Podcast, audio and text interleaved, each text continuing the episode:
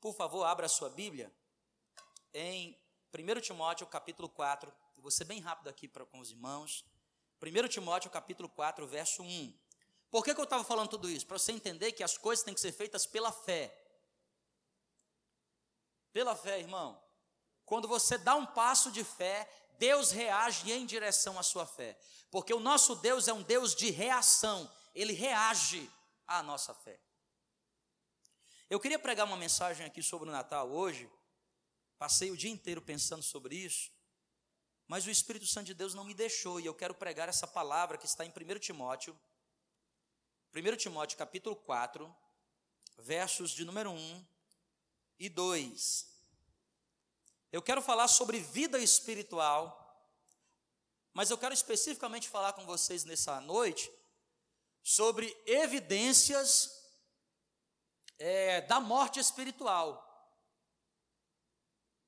Porque a palavra de Deus nos diz, Paulo, no outro texto, ele diz assim: ó, Não apagueis a chama do Espírito Santo que há em vós. Ele faz uma comparação do Espírito Santo de Deus como que uma chama, ok? E você sabe que chama precisa de combustível, tá? E o combustível da chama é oxigênio. Quem nunca fez aquele experimentozinho de acender uma vela e daqui a pouco coloca uma cuba de vidro, não é? E o que acontece? Com poucos segundos, ou quem sabe ali um minutinho, a chama se apaga. Por quê? Não tenho combustível, não tenho oxigênio para poder queimar. O Espírito Santo de Deus é comparado com uma chama que está dentro da gente. Por isso, Paulo diz assim: não apagueis.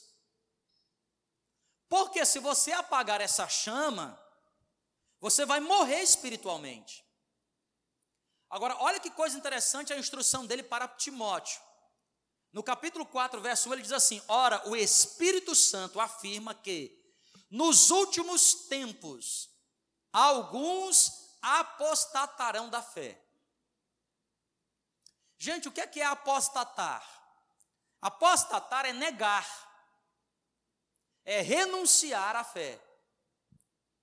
Alguns afirmam assim, ó, quem apostata da fé é porque na verdade nunca teve. Não é essa a verdade. Porque a expressão que está colocada aqui por Paulo é assim, ó.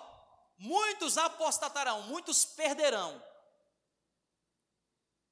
É como que alguém que perde o celular. Quem aqui já perdeu algum celular? Sim, perdeu.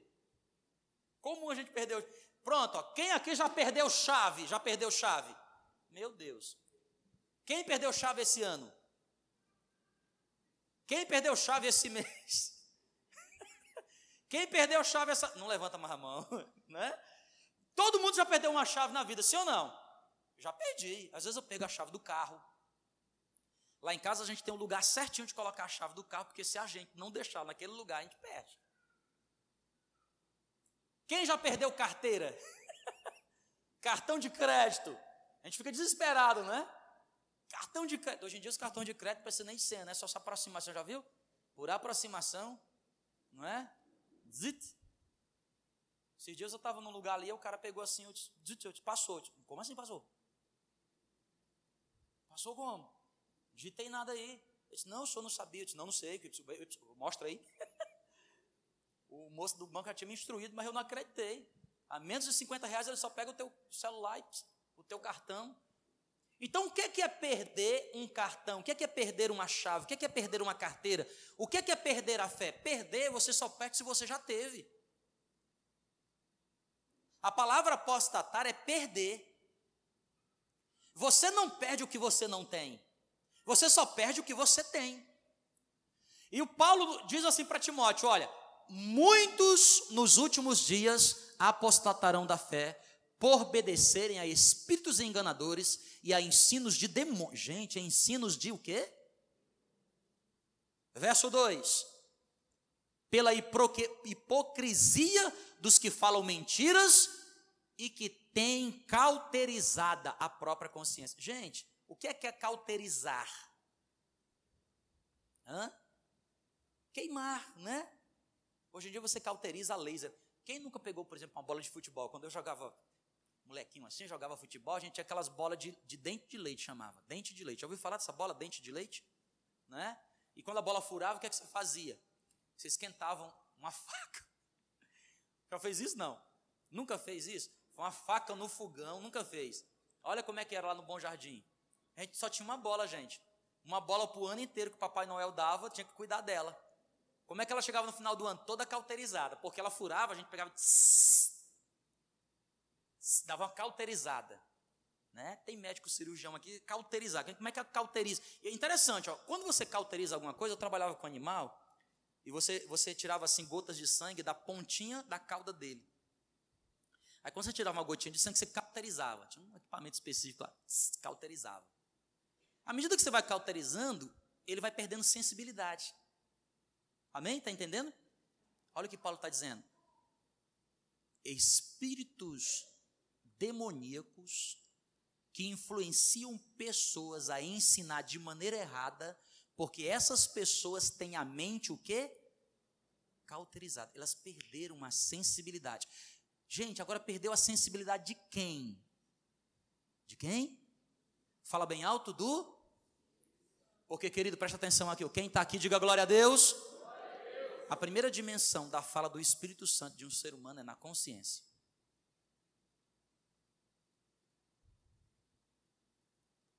Você não precisa nem ser convertido para que o Espírito Santo de Deus fale com você. Porque o Espírito Santo de Deus fala na consciência. O que é que é a consciência? É um bichinho que está dentro da cabeça da gente que o tempo todo está dizendo o que é certo e o que é errado. Ele diz para você, não passa aí não, que aí é errado. Mas você ultrapassa, você diz assim, eu vou, me responsabilizo. Por que, que uma pessoa consegue se tornar uma assassina em série? Um estuprador em série. Presta atenção, um crime terrível e ele faz isso brincando. Tem gente que se diverte. Quantas vezes a gente não viu hoje, a gente não, não ou escuta isso, né? cara da facção. É, porque eu já matei 50. Outro, eu batei 70. Como é que consegue fazer isso? Porque a consciência está o quê? Cauterizada. De tanto ele fazer, a consciência já não mais acusa. Preste atenção aqui, ó. Quem está aqui, diga glória a Deus. Quando você passa a cometer um tipo de pecado, o Espírito Santo usa a tua consciência e diz assim: ó, cuidado está errado. Você comete de novo, ele diz: cuidado está errado. Terceira vez, cuidado, está errado. Chega um momento que você não consegue mais escutar a voz do Espírito Santo na sua consciência, porque a sua consciência cauterizou. Significa dizer, querido, que você está morrendo espiritualmente. Agora, eu estou aqui nesse antepenúltimo culto do ano para falar para vocês aqui de maneira bem rápida, em 15 minutos. Sete evidências de uma pessoa que está com a mente cauterizando ou cauterizada ou morrendo espiritualmente. Raildo, me ajuda bem rapidão. Eu vou aqui bem rapidão aqui, ó, nas referências. Primeira delas, Salmo capítulo 1, versos 1 e 2. A primeira evidência de uma pessoa que começa a morrer espiritualmente. Primeira evidência da morte espiritual. Salmo capítulo 1, versos 1 e 2. Diz assim: Bem-aventurado o homem que não anda no conselho dos ímpios, não se detém no caminho dos pecadores, nem se assenta na roda dos escarnecedores. Antes o seu prazer está onde, gente? E na sua lei. Primeira evidência da morte espiritual. Você abandonou a leitura diária da palavra de Deus. A leitura diária. Aí, pastor, eu nunca li. Então você está mortinho.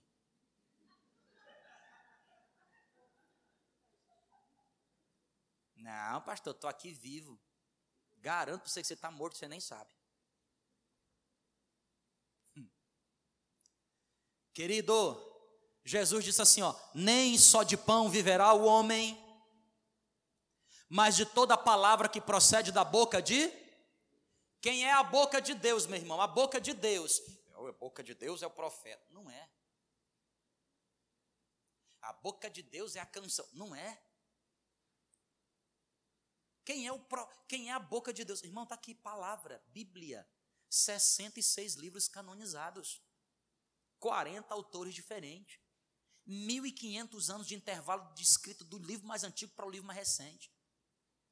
40 pessoas dos, de vassalos, de escravos a reis.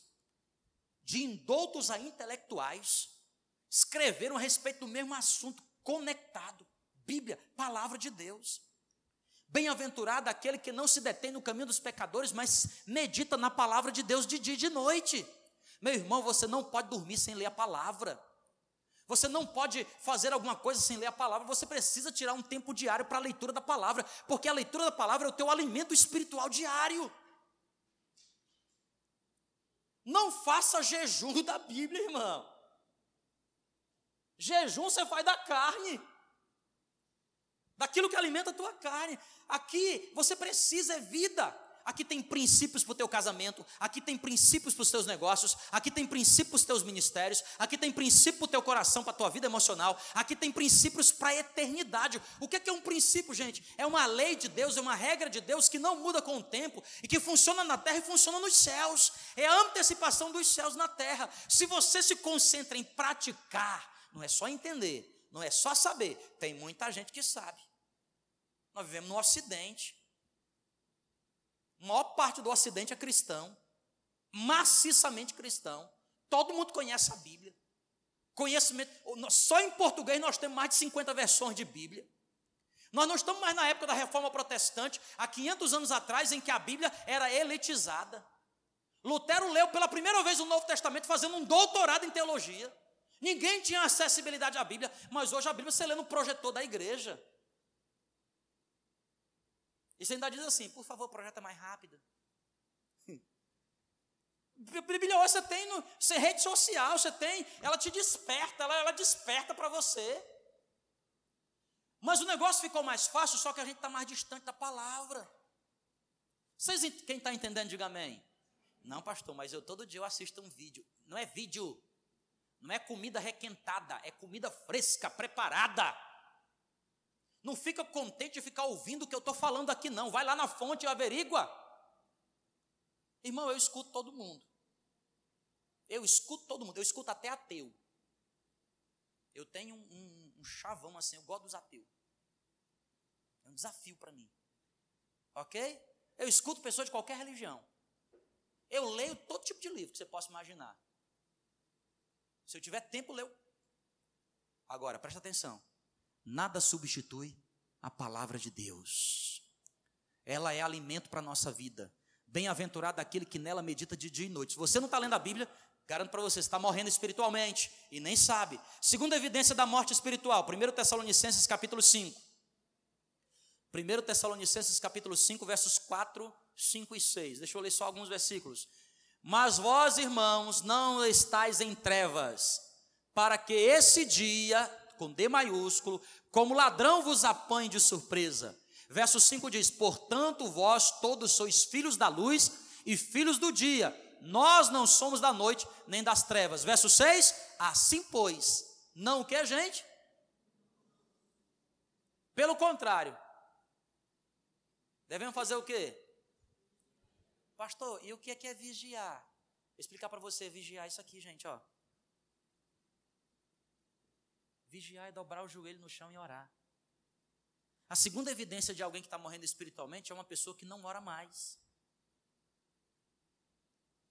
Quanto tempo você tira, quantos minutos você tira, meu irmão, para poder falar com Deus? Você imagina você ter todo dia alguém morando dentro de você e você não conversar com essa pessoa?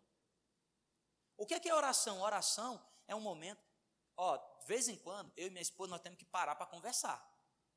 Não dá para a gente ficar conversando no carro. E aí, bem? Não. Não dá para a gente conversar no cinema. E aí, bem? Porque tem gente que diz, não, pastor, mas eu falo com Deus em todo lugar. Eu sei que você pode falar com Deus em todo lugar, mas eu estou falando de um tipo de fala, de oração, que você se separa um pouquinho. Gente, escuta, Deus não está pedindo muito, mas eu vou falar um negócio para você de experiência própria. 15 minutinhos por dia. 15 minutinhos por dia de oração. Não precisa ser muito, não. 15 minutinhos de oração por dia, para você chegar para Deus e falar assim: Deus, não estou nem com vontade de falar contigo hoje, mas eu vou falar. Deus, eu tenho um monte de coisa acontecendo que eu não estou entendendo nada, mas eu vou dizer para o Senhor aqui: por que está acontecendo? Falei para mim. O Senhor não gosta mais de mim, não, é? Cadê meu presente de Natal? Quem está entendendo, diga amém. É oração. Não é uma reza. Reza é uma oração repetida. Já pensou se todo dia eu chegar para minha esposa no relacionamento com ela assim, bem, Pai nosso que estás no céu, santificado seja teu nome. Venha a nós o vosso reino. Concorda? No outro dia, Pai nosso que estás no céu, santificado seja nosso nome. Venha a nós o vosso reino. Outro dia vou discutir qual é outro assunto. Pai nosso que estás no céu, santificado seja teu nome. Venha a nós o teu reino. Ela vai entender o que eu estou falando? Não. Nesse caso, entendeu. Ah, quem está entendendo, diga amém. Conversa. Como é que você conversa com alguém? Interatividade, olho no olho. Só olha assim no olho do olho da pessoa. É ou não é? Quem está entendendo, diga amém. Então, filho, a segunda evidência é parar de orar. Terceira, rapidamente aqui, ó. Mateus capítulo 4, verso 11. Mateus capítulo 4, verso 11. Jesus chega para o diabo e diz assim: ó, arreda-te de mim. Verso 10, por favor, acho que eu botei aqui o verso errado. Então Jesus ordenou: Retira-te, Satanás, porque está escrito: somente ao Senhor teu Deus adorarás. Terceira evidência da morte espiritual: falta de adoração. Primeiro é falta de leitura da palavra, segundo é falta de oração, terceiro é falta de adoração. É orar uma coisa, adorar é outra coisa. Por exemplo, tem pessoas que vieram nesse culto e adoraram, tem outras que não adoraram ainda. Certo? Não, pastor, mas já passou ali o tempo ali, só até cantamos umas canções, achei tão legal. Tudo coopera para. Eu até bati palma naquela hora, adorei. Será? Porque só, só sabe quem de fato adorou você e Deus. Saiu alguma coisa aí do que você falou? Foi uma obra de rendição a Deus? Porque adorar é se submeter. Quando você adora, você diz assim: Senhor, eu me submeto ao que tu queres, mesmo que eu não esteja gostando. Quarta evidência da morte espiritual, Hebreus capítulo 10, verso 25. Está gravando, tá, esse culto hoje? Benção. Então manda para a igreja inteira, principalmente esse quatro aqui, ó. Especialmente para aqueles que não vieram hoje. Manda para a lista de transmissão todo mundo. Capítulo 10, verso 25. Olha o que diz, gente. Não deixando de o quê? Ei, pastor, mas hoje é Natal. Vai fazer o que na igreja? Ficar em família, né? Minha família. É engraçado que quem fala esse tipo de coisa, geralmente nem com família fica. É ou não é? é? É um álibi. Ele diz assim: eu não vou para a igreja para ficar com a minha família. Aí como é que ele está com a família? Sozinho lá no quarto, na frente da TV, no quintal, fazendo tudo. Eu vou carpinar. Não, mas é hora de sentar na mesa aqui da ceia. Não, como vocês primeiro. Tem nada de família. Agora presta atenção aqui, gente, aqui ó, isso é uma ilusão muito grande. Quanta gente hoje deixa de congregar? Isso aqui é um mal específico, mais fortemente em Boa Vista, viu? Aqui em Boa Vista tem um negócio que é impressionante. Aqui é o lugar que eu encontrei o protestantismo não praticante. Você vai evangelizar alguém, a pessoa está arrebentada, e diz, Jesus te ama. Diz, não, mas pastor, eu sou crente. Que igreja você é? Igreja de Jesus. Quem é teu pastor? Jesus Cristo é o Senhor. Que ministério você serve? O ministério de Deus. Você faz o que na igreja? Esquenta banco. Sou limpador de banco. É, de, de quê? De censo, da estatística, né? Gente, nós precisamos congregar, gente. Igreja é lugar de congregação. Igreja é lugar de amizade. Igreja é lugar de relacionamento. Igreja é lugar que a gente se identifica, que a gente encontra as pessoas. Nós precisamos congregar. Você precisa ter uma família espiritual. Você entende? Que você possa estar junto. Agora, é fácil ter família espiritual? Se já é difícil ter família natural, você imagina espiritual. Dá rolo ter família espiritual? Ih! E tem problema? Ih! E há intrigas? Não. E o povo fica bicudo um com o outro? Só no Natal. É óbvio, família. Sim ou não? A gente senta lá em casa em quatro. Eu, a Kelly, a Sara, que já vai fazer 11 anos. Essa mina já dá um nó em pingo d'água. Imagina os crentes da igreja. Eles dão nó em caixa d'água. É natural, gente. E aí?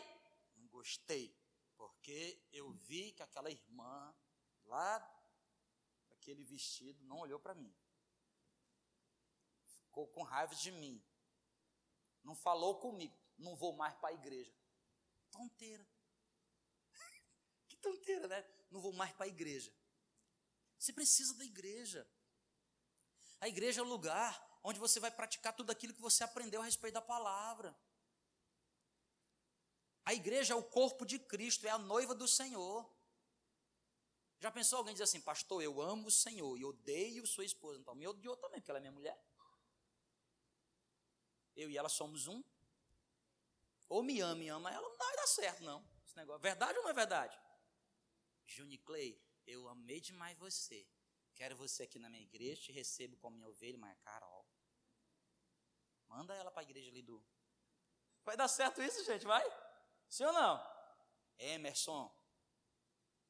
Gostei demais da Taia, mas tu. Vai lá para a igreja do.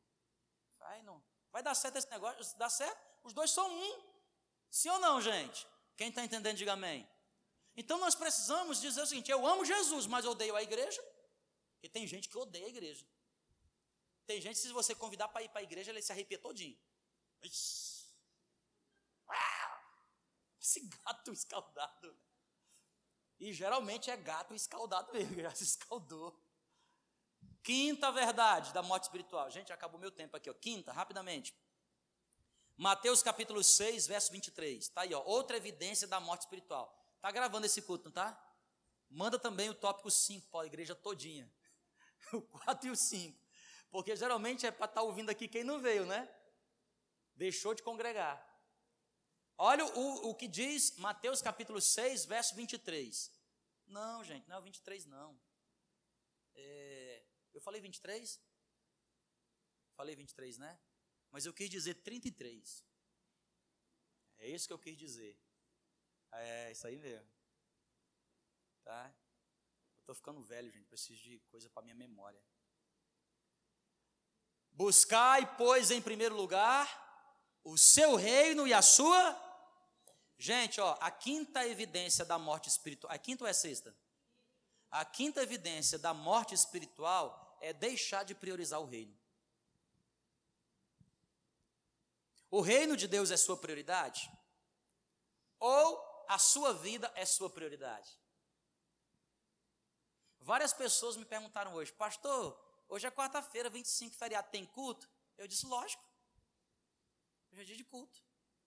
Aqui nessa igreja, de domingo e de quarto, não muda nunca o culto. Pode ser, irmão, pode ser Natal, Ano Novo, véspera, aniversário do presidente. Jesus vai voltar e eu vou estar aqui de quarta-feira no culto. lá vem Jesus, o Senhor estava lá no culto.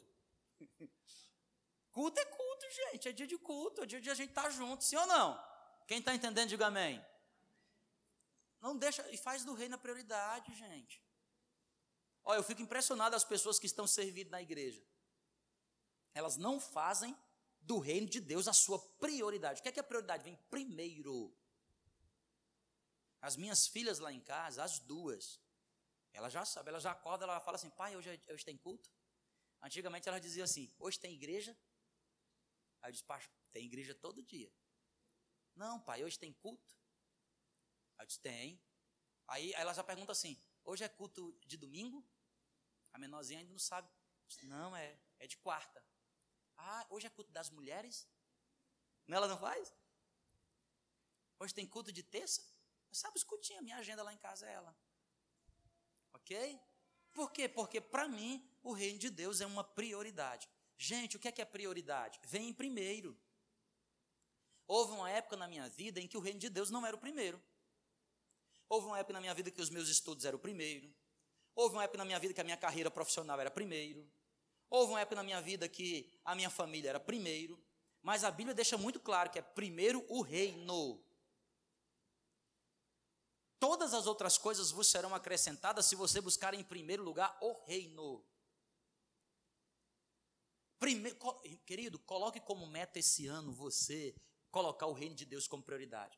E é uma coisa simples aqui, ó, presta atenção. Se o reino de Deus é sua prioridade, dia de culto é dia de você estar na casa do Senhor. Dia de culto. Você não pode deixar de vir no culto, porque é no culto que você ouve a palavra, é no culto que você adora, é no culto que você encontra as pessoas. Pastor, mas eu não posso fazer tudo isso em casa? Pode também. Você não pode é substituir. Eu faço culto lá em casa todo dia, gente. Eu prego a palavra todo dia. Mas aqui é diferente, porque aqui é o, o momento em que nós nos reunimos como igreja para prestar um culto ao nosso Deus. Sexta, para terminar aqui, ó. Sexta, Hebreus capítulo 13, verso 17. Essa mensagem podia ser sete segredos para você viver bem no ano que vem. Vou pregar de novo no ano novo, então. 13, 17 diz: Obedecei aos vossos líderes e sede o quê?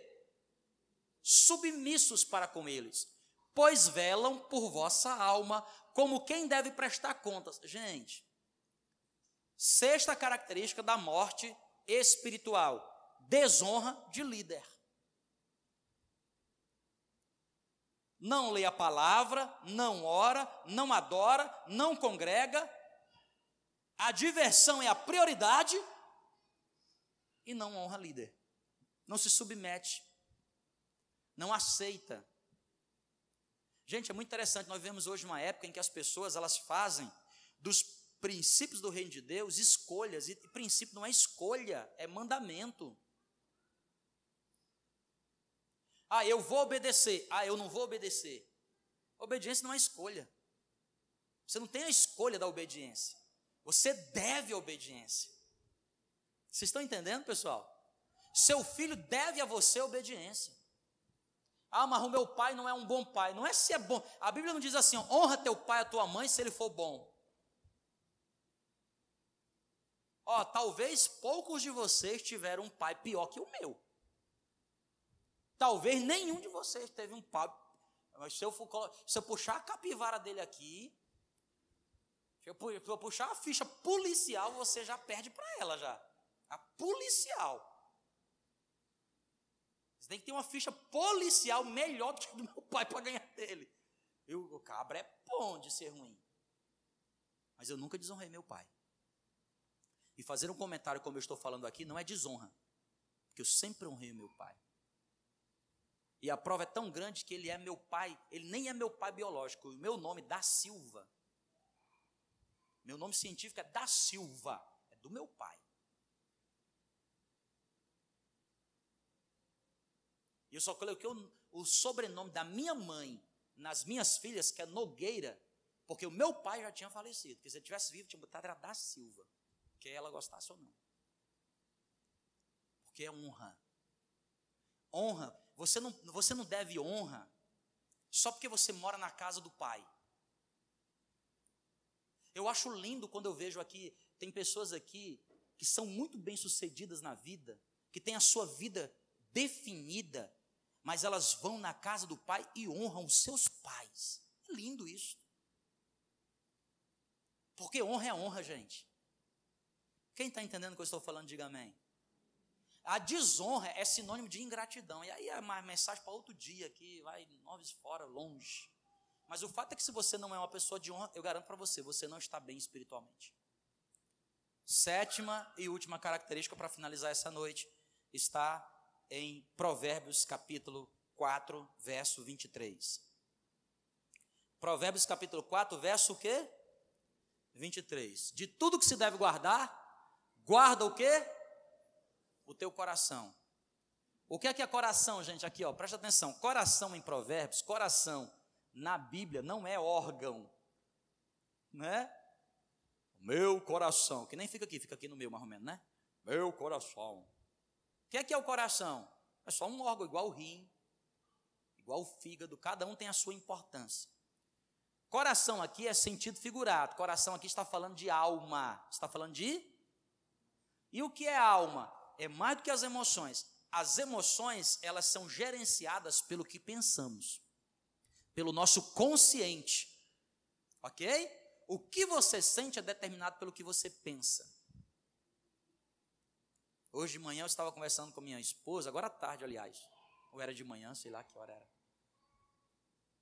E eu falando para ela de algumas tristezas que eu estava sentindo no dia de hoje.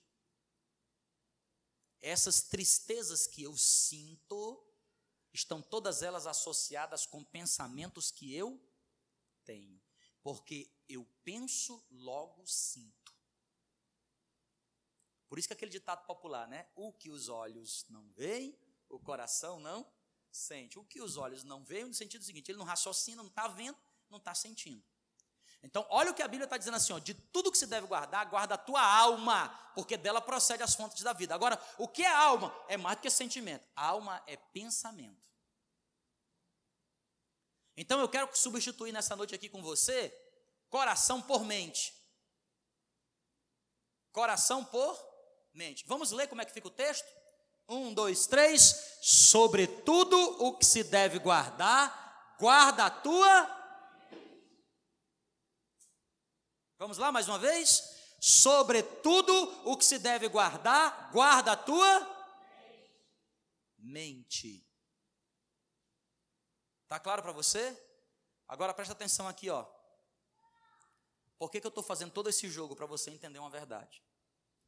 A sétima e última evidência da morte espiritual é falta de perdão. E perdão, por favor, entenda, não é um sentimento. Perdão é uma atitude que é gerenciada por um pensamento. O que que é perdão? É a cura para uma mágoa. O perdão é a faxina do que você sente. O perdão é a limpeza da sujeira que os teus sentimentos estão arraigados. Frequentemente é uma mágoa, um ressentimento. Presta atenção, porque começa assim, ó, mágoa. O que é que é uma mágoa?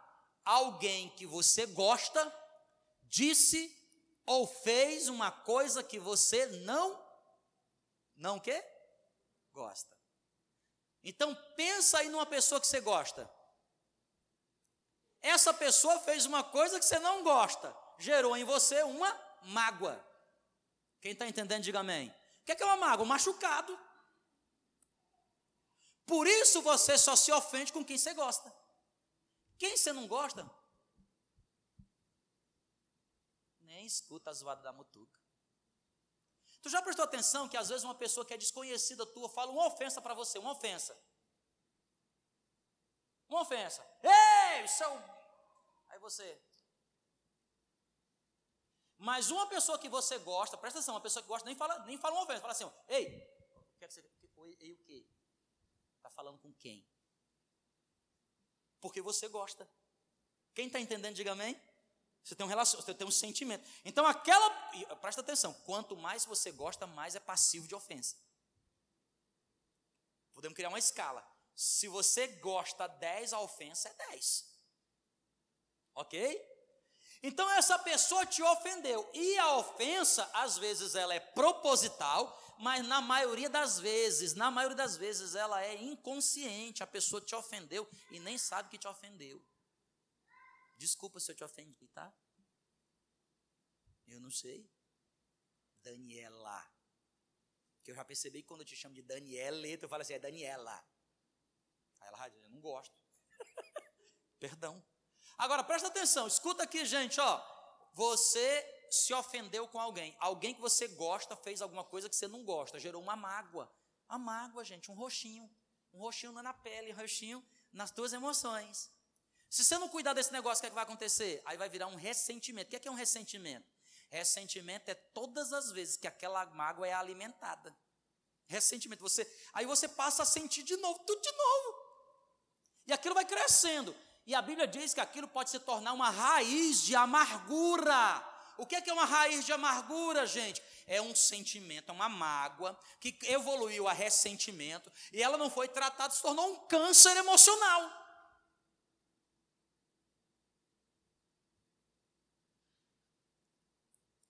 E eu vim aqui para te dizer, para você, que o seu coração precisa ser guardado, precisa ser limpo.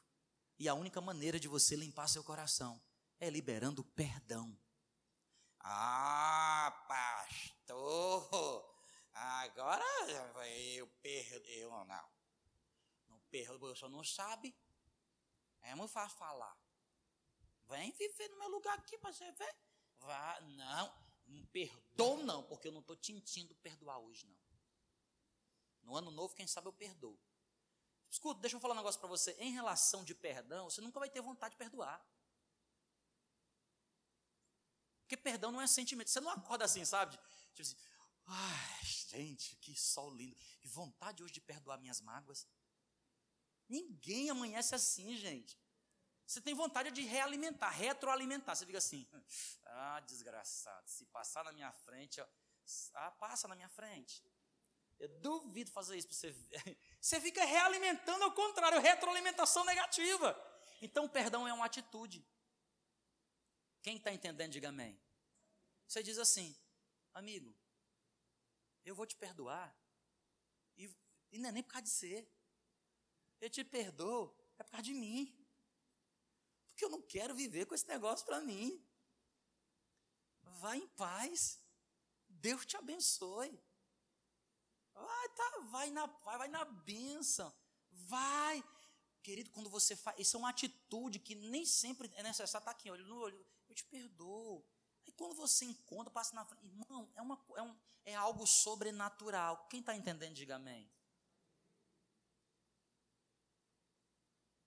É muito interessante essa, minha, essa vida de pastor. Essa vida é uma, uma coisa, cada coisa legal. Ah, uma das coisas que é legal, certo? Uma das coisas que é muito legal. Dez anos isso acontece comigo.